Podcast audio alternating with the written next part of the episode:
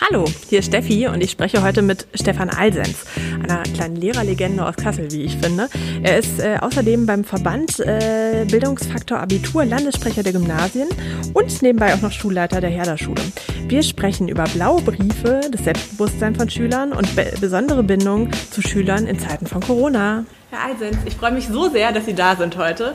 Ähm, herzlich willkommen in der neuen Denkerei. Ich freue mich auch sehr. Ja, wir müssen ein bisschen tiefgründig äh, zurückschauen heute. Äh, und zwar habe ich, äh, haben wir letzte Woche gesagt, Mensch, wir würden gerne mal äh, eine Lehrerstimme mit äh, im Podcast dabei haben, um mal die Seite der Lehrer auch mit reinzuhören. Und äh, dann haben wir überlegt, wen können wir denn da einladen, haben im Bekannten- und Freundeskreis ein bisschen nachgehorcht. Und dann wurden Sie ein, zwei Mal genannt, dass wir da ein sehr gutes Gespräch führen können. Und dann hatte die Madeleine ihren Namen gesagt und meine Augen leuchteten auf und ich sagte, ah, das ist mein alter Engelsburg-Lehrer. Fünfte bis siebte Klasse habe ich jetzt gelernt von Ihnen. Mhm. Ähm, und äh, dann war recht schnell klar, dass ich das Interview führen darf. Und äh, ich freue mich besonders heute. Genau. Das ist ganz auf meiner Seite, die Frage. Ja. Äh, faszinierend äh, für die Zuhörer. Ich habe äh, dann mit Herrn Eisens geschrieben und er wusste sofort, äh, fünfte bis siebte Klasse. Er hat nochmal nachgespickt, habe ich dann gehört. Ich ja. war fasziniert ja. von diesem Lehrergedächtnis, ehrlich gesagt. Ein guter Kalender ist ja auch eine Form des Gedächtnisses. Ha haben Sie den noch in Papierform zu Hause? Ja. Alle. Alle? Alle seit Beginn meiner Ledertätigkeit. Das ist wann gewesen? Ich habe 88 mit dem Referendariat angefangen. Wow. Das heißt, Sie haben ein ganzes Regal voll mit genau. äh, Kalendern, wo auch alle Ganz Noten analog. Noch, wo auch alle Noten drinstehen. Ja. Ja, alle Noten, alle Bemerkungen. Ja, und, ich hm. weiß schon, Sie haben meine Noten im Kopf. Das, da haben wir gerade schon kurz drüber ja. gequatscht. Wir reden da gleich drüber. ähm, darüber würden wir tatsächlich auch gerne reinstarten. Und zwar ähm, haben wir gerade im Vorgespräch gemerkt, äh, ich war eine unglaublich schlechte Schülerin. Das können wir schon mal äh, so festhalten. Ich habe das gesagt, nicht er. das können wir auch. Ich so würde sagen. das auch nicht sagen. Ja. Ähm, wir haben uns kennengelernt äh, 95 in der fünften Klasse. Äh, Sie sind ein Lehrer, der sich bei mir im Kopf äh, sehr, sehr positiv eingeprägt hat. Man kann sagen, Sie haben schon eine besondere Bindung zu den Schülern aufgebaut und auch zu den Eltern. Also meine Mutter wusste genau, wer Sie sind. das, äh, ich denke, das kann äh, man nicht über jeden Lehrer sagen aus dieser ganzen mhm. Phase. Freut mich sehr. Und äh, da war eine gute Bindung da. Und äh, tatsächlich äh, sind wir eben in dem Gespräch so reingestartet und fünfte Klasse war ich noch sehr motiviert und ich bin eine von denen, wo ich sagen würde, Schulsystem und ich, das funktionierte nicht so richtig. Also machen wir jetzt mal ganz offen hier. Äh, ab der siebten Klasse war ich immer wieder versetzungsgefährdet. Es gab jeden ungefähr im April oder Mai immer einen blauen Brief, den ich richtig gut abpassen konnte von meinen Eltern. ähm, und äh, ich bin dann auch in der elften Klasse nochmal sitzen geblieben, habe dann irgendwie auf, einem, äh, auf einer anderen Schule Abitur gemacht, auf der Listschule und ab dann lief es plötzlich und dann äh, war ich irgendwie in der Berufsschule, habe eine Ausbildung gemacht, dann noch ein Stipendium für ein äh, Studium nebenbei bekommen und plötzlich habe ich alles so mit Einsen gemacht und ich weiß gar nicht, woher es auf einmal kam. Das heißt, äh, das zeigt ganz gut, Schulsystem kann sehr unterschiedlich sein für die verschiedenen Bedürfnisse. Und äh, das ist wahrscheinlich auch gerade die Krux dahinter, auf sehr verschiedene Bedürfnisse einzugehen von Schülern, auch jetzt in dieser Phase, oder? Ich denke, wir neigen grundsätzlich ähm, zu so Paketlösungen. Es gibt äh, die Schüler, die Lehrer, die Schule. Ähm, was wir begreifen müssen, ist, ähm, wenn wir eine Schule wie damals die Engelsburg mit 1000 Schülern, knapp 100 Lehrern nehmen, dann muss man sagen, man hat 1000 einzelne Schüler und 100 einzelne Lehrer mhm. äh, und es entstehen immer im 1 zu 1 Verhältnis Beziehungen. Das Problem ist ähm, die Größe des Systems und Systemstrukturen. Also ja. damals fünfte Klasse waren das 32 Schüler ja. und eben nicht einer. Ähm, und damit ist es dann zuweilen ein bisschen schwierig, den Einzelnen richtig zu erfassen und umgedreht für den Einzelnen aber auch schwierig, seinen Platz zu finden. Mhm. Also wir nehmen das häufig wahr, dass Fünfklässler ähm, nicht in den richtigen Tritt geraten am Anfang. Ja. Also sie finden nicht ihren Platz, äh, ähm, sie haben in der Grundschule gute Zeit gehabt, verlieren aber den Faden ähm, und oft genug ähm, finden sie den auch nicht. Mhm. Und das ist, glaube ich, ähm, wird oft unterschätzt, in dem Rahmen der Prüfungen und der Leistungen, die die Schüler erbringen, zu sagen, wie können wir uns den Persönlichkeiten der Schüler zuwenden. Der, der Teil trägt ja viel stärker durchs Leben. Also ja. Wenn wir heute mit Menschen zusammenkommen, egal in welchen Zusammenhängen, fragen wir ja nicht, was hast du in Mathe gehabt oder ja. in Deutsch, sondern Nie wir sagen. Zeugnis gefragt. Nee, nee ja. sagen wir unseren Schülern natürlich auch. Es wird viel mehr gefragt. Ähm, äh, wie die Menschen positioniert sind, ihr Auftreten wird wahrgenommen. Natürlich im Laufe der Berufszusammenhänge dann Verlässlichkeit, Kommunikationsfähigkeit mhm. ähm, und Kompetenzen. Das spielt aber in jungen Jahren eben nicht diese Rolle. Ja. Ähm, und dann kommt es, dass ein Fünftklässler nicht in den Tritt kommt. Unglaublich schlechter Schüler würde ich gar nicht gelten lassen. Faul? Also das würde ich jetzt auch nicht Ja, natürlich. Beziehen. Also letzten Endes, sagen wir mal, grundsätzlich alle irgendwo zwischen 10 und 17 und darüber hinaus ja. ähm, haben, na alle, aber viele haben eben ähm, mehr Möglichkeiten, was zu tun. Nee, das glaube ich nicht. Ich glaube, dass ähm, der unglaublich schlechte Schüler ähm, nur wahrgenommen wird an seinen Zahlen. An den Noten? An an den Zahlen, ja, oder? an den Zahlen der Noten. Also ja. das sind ja Ziffern, die da ja. beschrieben werden.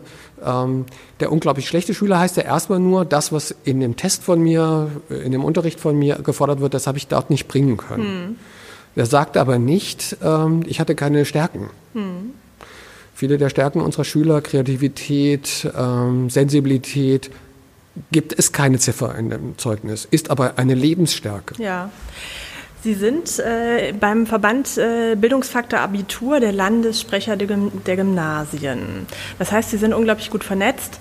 Ich finde es sehr spannend, mit, äh, wenn man sich so ein bisschen im Bekannten- und Freundeskreis umher, äh, umhört, äh, wenn es um Lehrer geht äh, und man ihren Namen sagt. Alle sagen so, ach ja, hatte ich auch mal im LK, hatte ich da mal.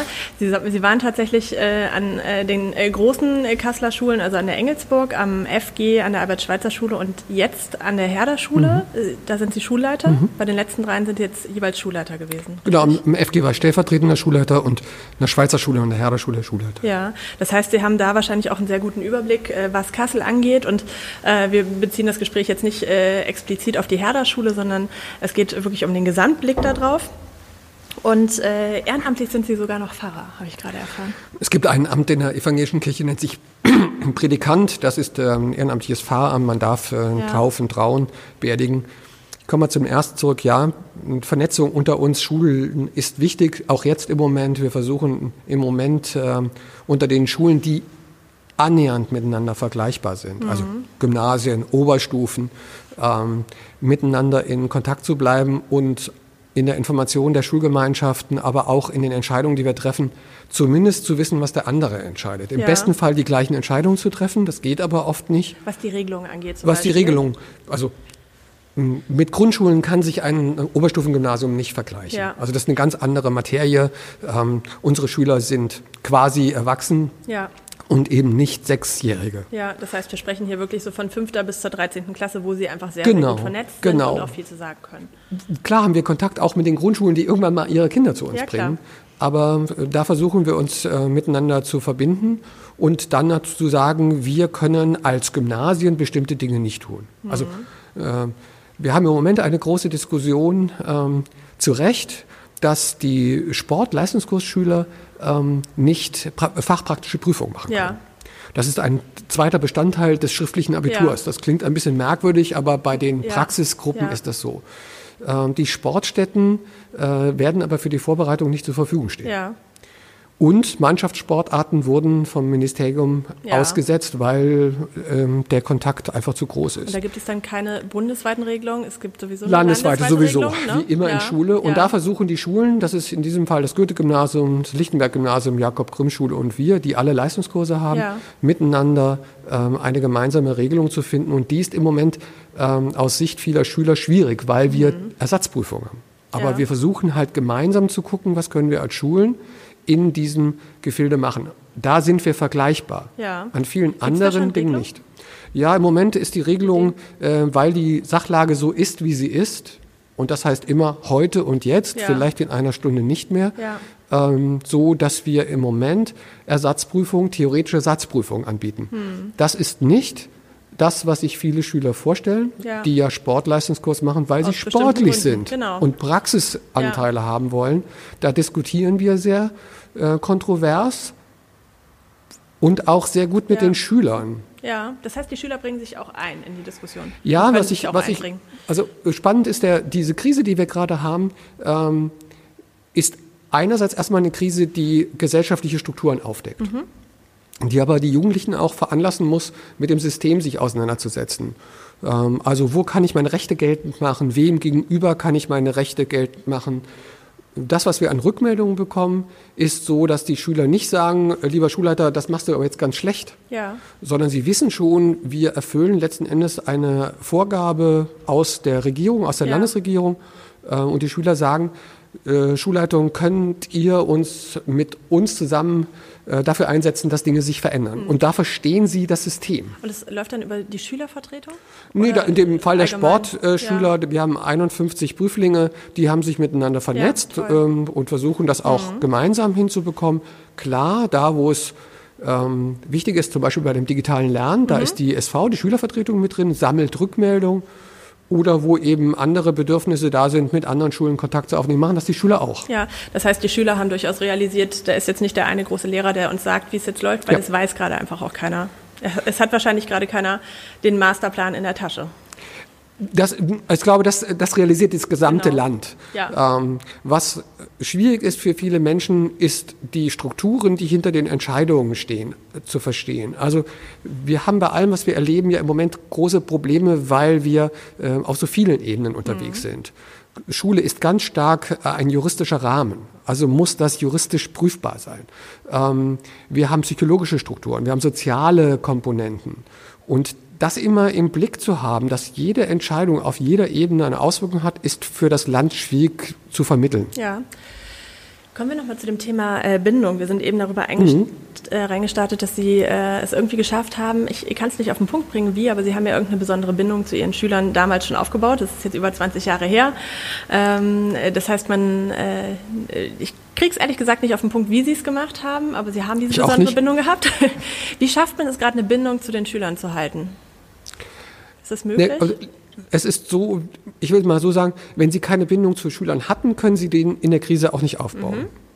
Haben Sie eine Bindung, und das haben ganz viele Lehrkräfte zu ihren Schülern, dann trägt das auch durch diese Phase. Also das ist letzten Endes auch nicht anders wie der Kontakt zu Großeltern, die man nicht sieht, oder in meinem Fall zu meinen Enkelkindern, ähm, die wir nicht besuchen können. Ähm, dass man sagt, da hält die Bindung, wir nutzen andere Medien und Wege, aber die Bindung bleibt ja. ja. Und das gilt für viele Lehrer auch, die Bindung bleibt ähm, und die kommt dadurch zustande, dass man sich auf Augenhöhe, soweit wie das von Schülern und Lehrern geht, begegnet, einander wahrnimmt, ernst nimmt äh, und füreinander da ist. Und ich meine auch wirklich füreinander, also auch ja. die Schüler für die Lehrer, nicht hm. nur für die Lehrer, für die Schüler. Ja. Also unterschätzt man häufig. Denkt man nicht drüber nee, nach oft. Ne? Aber viele Schüler geben uns Lehrern tatsächlich in dieser Krise auch äh, viel positive Rückmeldungen, ja. ähm, auch kritische Rückmeldungen, aber die ist immer gepaart mit wir wissen, wir arbeiten uns langsam rein. Ja, das ist ganz spannend. Das kann man gut rüberziehen, auch auf äh, dieses neue Denkereigeschäft zum Beispiel, wo man auch davon ausgeht, wir geben jetzt Ideen raus. Wir kriegen auch ganz, ganz viel zurück, ja. tatsächlich. Also von Kunden, von äh, ja. Leuten aus unserer Community. Ja. Ähm, da kommt einfach viel zurück und man pusht sich gegenseitig. Also alle, es funktioniert nur mit beiden Seiten als Sender, würde ich behaupten. So ist es immer. Ja. Und ich glaube, ähm, Schüler und Lehrer äh, merken in der Beziehung miteinander, dass das eine zweiseitige Straße mhm. ist. Äh, und da funktionieren auch Lehrer-Schüler-Beziehungen. Ja. Und das spüren wir übrigens auch bei den Rückmeldungen, die wir von den Schülern jetzt ja. bekommen. Machen wir es mal konkret äh, beim Thema Bindung. Wie halten Sie im Moment den Kontakt zu den Schülern? Also wenn wir jetzt noch nicht ganz bei dem Thema, wie vermittle ich Lernstoff, also wie ver vermittle ich den Stoff sind, wie halten Sie im Moment äh, den Kontakt zu den Schülern? Oder vielleicht kennen Sie auch andere Beispiele von anderen Lehrern, ähm, wie das aktuell so funktionieren kann. Also grundsätzlich kann man sagen, wir nutzen im Moment äh, vor allem den digitalen Kontakt. Also mhm. während der Abiturphase hatten wir ja Schüler im Haus.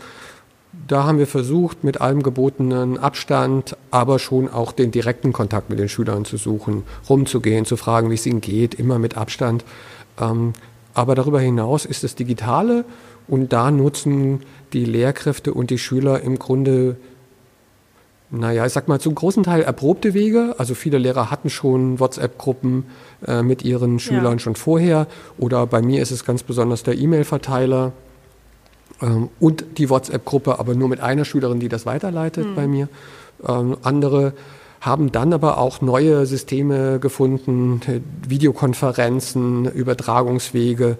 Äh, wir haben das schulische Moodle, das ist dort eine elektronische Lernplattform, ausgebaut und einige haben es neu entdeckt. Also wir machen schon Erfahrung, alles digital, alles mit den Schwierigkeiten, die mit Digitalem verbunden ist. Ja, kommen wir mal auf das große Thema Digitalisierung. Sie haben ja Bei Ihnen sind es jetzt die Oberstufenschüler, die sind wahrscheinlich so zwischen 16 und 19? Ja, zwischen 15 die Jüngeren ja.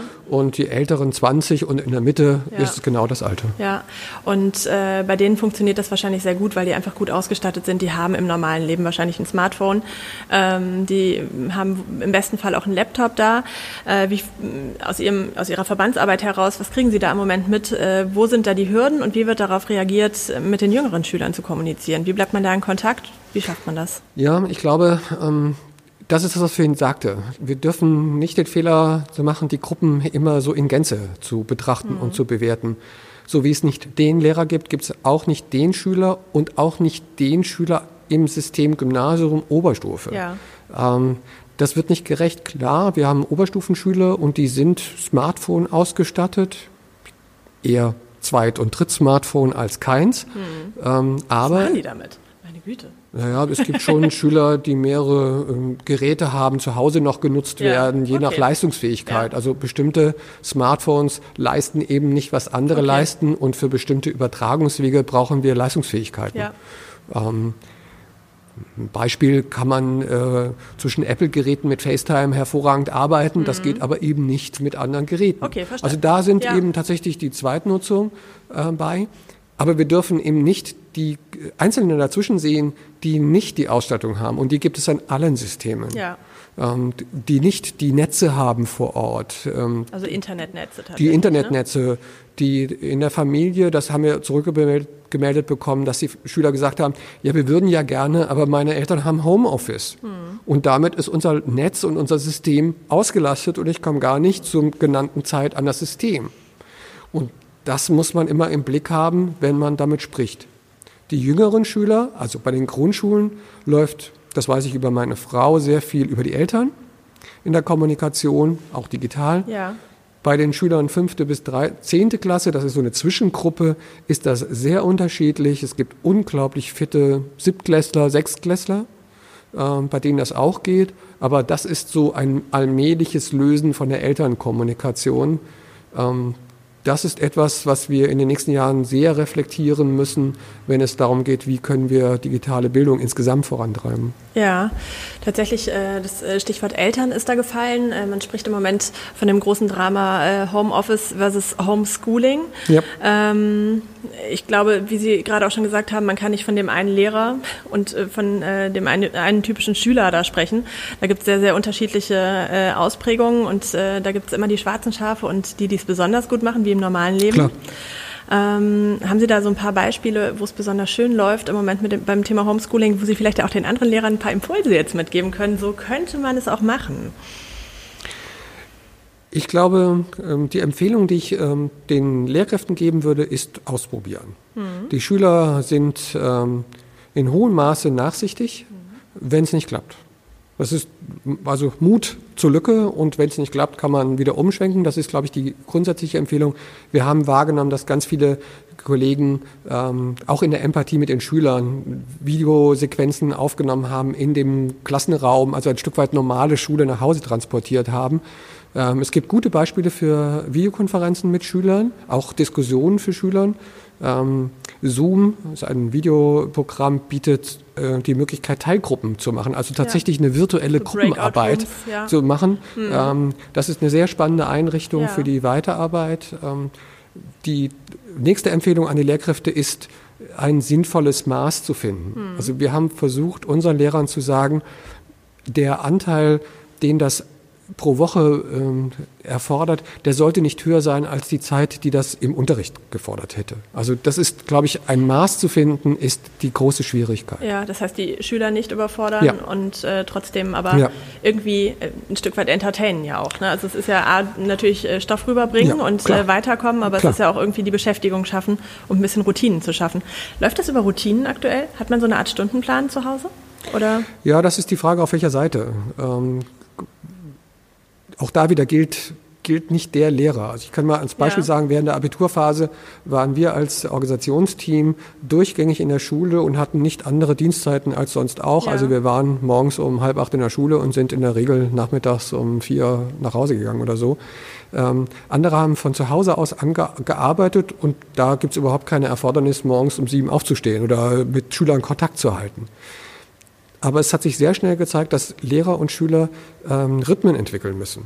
Also wenn man sagt, ich schlafe aber bis zehn und fange um elf an, ähm, dann muss man im Grunde ja sagen, dann geht aber mein Arbeitstag auch bis 5, 6 Uhr abends, ja. weil normalerweise von 7 Uhr oder 8 Uhr morgens bis um 3 sind sieben Stunden und wenn ich um 11 anfange, dann ist das abends 6 Uhr. Das heißt, da versucht man schon auch äh, irgendwie dran festzuhalten, dass die Zeiten auch so ein Stück weit eingehalten werden. Na, das weiß ich eben nicht, mhm. ob man das versucht. Das Problem ist, das muss man sich bewusst machen, ja. äh, dass, dass das heißt, wir versuchen einen Arbeitsalltag digital aufrechtzuerhalten und das ist, glaube ich, die größte Herausforderung, äh, Lernstrukturen Arbeitsstrukturen und Lernstrukturen zu haben, das ist äh, etwas, was sehr mühselig gelingt. Mhm. Gibt es da so Austausch unter den Lehrern aktuell? Also wenn man jetzt sagt, es gibt so ein paar Best-Practice-Beispiele oder aber auch vom Schulamt können. Also jetzt so als Laie würde ich denken, Mensch, da sitzen sehr kreative, digitalisierte Menschen beim Schulamt und die sagen, das und das und das sind Tools, die ihr nutzen könnt. Ihr könnt das so machen mit kreativen Ideen, mit Aktionen dahinter, äh, wie man die Schüler einbauen könnte. Das wäre jetzt so das perfekte Bild von mir. Und äh, dann kommen da jeden Tag, kommt ein kurzes Video für alle Lehrer in ganz Hessen und die die neuesten Tipps und Tricks zeigen zeigen, wie man äh, mit den neuen Tools umgehen kann und vielleicht auch so ein paar Best-Practice-Beispiele zeigen. Das wäre jetzt so meine Vision davon, wie es gut aussehen könnte, um den Lehrern auch selber neue Impulse zu geben. Weil woher sollen sie wissen, wie es geht? Die gibt es. Also ob, der, ob das Schulamt da das äh, richtige, die richtige Einrichtung ist, weiß ich gar nicht so richtig. Ähm, auch das Ministerium nicht. Es gibt viel mehr innerschulisch extrem viel Kooperation. Mhm. Das merkt man eben, dass ähm, der eine Kollege sagt, zeig mir doch mal, wie du das bisher gemacht hast, wie kann ich denn das? Und dann setzt man sich digital zusammen, auch das wieder digital. Ja. Man setzt sich nicht vor Ort zusammen, aber da gibt es viel Kontakt, auch miteinander und da haben viele voneinander auch vieles gelernt. Ähm, was wir gemerkt haben, ist, wir werden ja von außen ähm, auch bedient. Also die Schulbuchverlage haben ihre äh, bisher digitalen Schulbücher zum Teil kostenlos zur Verfügung gestellt, ja. digitale Materialien Ach, zur toll. Verfügung gestellt. Ähm, da gibt es eine Menge Möglichkeiten, ähm, von außen Zusatz zu bekommen und ja. das wird auch von den Lehrern genutzt. Ich glaube, was wir auch uns klar machen müssen, wir haben am 16. März, wenn ich das richtig in Erinnerung habe, also heute vor viereinhalb Wochen die Schulschließung gehabt. Fünfeinhalb Wochen sind es ja. her. Äh, Schulschließung gehabt. Ähm, und davon waren drei Wochen Schule. Ja. Das ist natürlich nicht ein Zeitraum, wo man sagt, jetzt haben wir alles in drei Wochen perfekt aufgearbeitet. Stimmt, bei Ferien dazwischen. Da waren ja auch, das, also selbst, man braucht ja im Grunde eine Fortbildung, eine Beschulung, eigentlich auch einen direkten Kontakt, ja. ein Feedback. Ähm, ich glaube, dass ähm, vieles davon auch nachher nochmal deutlich besser werden wird, wenn die Schüler und die Lehrer wieder zusammenkommen und sagen, das hätten wir aber besser gestalten mhm. können oder das hätten wir uns gewünscht. Ja. Die Phase fehlt uns im Moment noch. Das heißt, falls ein zweiter Shutdown kommen sollte, was ich wirklich nicht möchte. Und, Keiner von äh, uns. Um Gottes Willen, äh, das möchte man nicht. Äh, aber da hätten Sie dann wahrscheinlich schon einiges an Rückmeldungen mit drin und könnten anders darauf reagieren wahrscheinlich. Wenn wir uns überlegen, dass wir ähm, im Jahre 2019 ähm, den Digitalpakt ähm, bekommen haben. Ich will es ein bisschen als Geschenk formulieren. Ähm, lange überfällig. Mit dem Janka-Geldern hätte man das fünf Jahre früher machen und dann wären wir woanders. Ja. Wir haben im letzten Jahr sehr intensiv diskutiert in allen Zusammenhängen, auch auf Verbandsebene mit Ministerium, Minister, den Schulträgern. Und rausgekommen ist, äh, das Geld wird in hohem Maße, die fünf Milliarden werden in hohem Maße für die Netzstruktur verwendet. Mhm. Da sind wir aber gerade gar nicht. Das Und das heißt, wir sind im Grunde äh, zu einem ungünstigen Zeitpunkt erwischt worden, ja. was die technischen Voraussetzungen ich glaub, so angeht. Ja fast allen Unternehmen auch gerade, So ist ne? es. Es musste jetzt einfach genau. schnell gehen. Aber wir sind in einem hervorragenden Zeitpunkt erwischt worden, dass landesweit ganz deutlich ist, wie der Bedarf aussehen ja. muss. Und eine bessere Erhebung, was brauchen wir eigentlich, ja. als das, was wir praktisch erfahren haben, hätte man nicht machen können. Das ist doch ein äh, schönes Schlusswort. Also kann man eigentlich zusammenfassen, äh, wir dürfen nicht äh, pauschal immer über die Lehrer schimpfen oder die Lehrer hervorheben, weil sie sind einfach sehr, sehr unterschiedlich und die Schülergruppe, in muss auch sehr differenziert gesehen werden, weil einfach unterschiedliche Bedarfe jeweils da sind. Also ich will mal eine, einen Sachverhalt ansprechen, der als Herder-Schule, der für uns ähm, in den Zeiten des schriftlichen Abiturs ähm, für viel Aufmerksamkeit gesorgt hat. Ähm, es gab besorgte Lehrer, die gesagt haben, wir können nicht bei einer Zwei-Personen-Regelung plötzlich Herderschule an einem Tag 150 Schüler in ein Gebäude zusammen machen. Das passt nicht zusammen. Mhm. Diese Lehrer haben sich an die Zeitung gewandt, die hat darüber geschrieben ja, und rauskam leider äh, eine Bemerkung, wo und wie auch immer die gefallen ist, die so aussieht, als hätten Lehrer ähm, ähm, sich geäußert, dass es ihnen schlechter ginge als manch anderem, der ganz anders und unter ganz anderem Druck leidet, Kassiererin, Pflegerin und so ja. weiter. Ähm, dieser Eindruck ist fatal. Ja.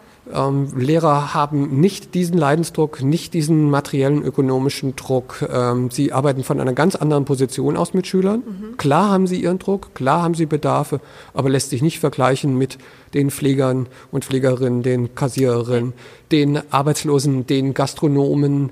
Äh, mein Sohn ist ja. Polizist. Wenn ich sehe, was er im Nachtdienst zu tun hat, ja. ähm, ist das eine ganz andere Dimension. Und das ja. war eigentlich auch von den Lehrern nicht intendiert. Und das muss man klarstellen. Das haben Lehrer, tatsächlich auch in der HNA ganz gut klargestellt. Wir haben das versucht, äh, und auch zu sagen, das ist nicht unser Ansatz. Wir wissen um unsere ökonomische Abgesichertheit. Wir wissen auch, dass es wie überall Lehrer gibt, die äh, sich hohe Mühe geben mit viel Arbeitseinsatz und natürlich wie überall auch Menschen gibt, die könnten mehr machen. Ja. Also von daher nicht dieses ähm, über alle regnende Urteil die Lehrer. Wir müssen auch hier kritisch äh, prüfen, was geht. Im Moment, vielleicht das zum Abschluss, beschäftigt uns ja die Wiederaufnahme des Schulbetriebs. Ja. Das Land Hessen hat ein Gesetz erlassen, nachdem, so muss es ja sein, diejenigen geschützt werden, die zur Risikogruppe gehören. Ja, das heißt die Lehrer und Schüler. Nee, die 60-Jährigen und die Risikogruppen mhm. aus denen und auch die mit dem Hausstand nehmen. Das beschäftigt uns sehr, weil logischerweise wir die Risikogruppen schützen müssen, aber in der Schulgemeinschaft Lehrer sind, die zur Risikogruppe gehören oder mit Risikogruppen und älteren Menschen ja. verheiratet sind, im Hausstand leben. Ähm, auch das wird wieder eine Ungleichheit in der Zukunft ja. bestehen, wo manche Lehrer mehr arbeiten werden müssen, in ja. Vertretung, in Ersatz, andere aber nicht eingesetzt werden können, weil sie zu dieser Gruppe gehören. Ja, das passiert in anderen Berufsgruppen ja auch sehr genau. ähnlich. Auch, auch in der Pflege ist es ja, so, dass genau so. teilweise die Pfleger nach Hause gehen und da die äh, älteren äh, Ehemänner oder äh, Frauen zu Hause sitzen, die eher ähnlich zur Risikogruppe gehören und so weiter. Es ist spannend für die Gesellschaft auf jeden Fall, das kann man zusammenfassen. Ja, das ist sehr spannend für die Gesellschaft. Ich bin gespannt, was wir daraus machen und äh, dass wir diese Digitalisierung, diesen Schwung mitnehmen, der da jetzt auch positiv entstanden ist. Man hat sehr viel gelernt daraus offensichtlich. Also meine, meine Botschaft so am Ende, ähm, ja, wir sollten das erhalten. Also ich, ich sag mal was, nicht aus dem schulischen Bereich. In der Kirchengemeinde äh, gab es ja keine Gottesdienste mehr. Ja. Äh, und dort hat Oberkaufung äh, einen täglichen drei, vierminütigen Impuls, der ja. jeden Tag über WhatsApp vertrieben wird.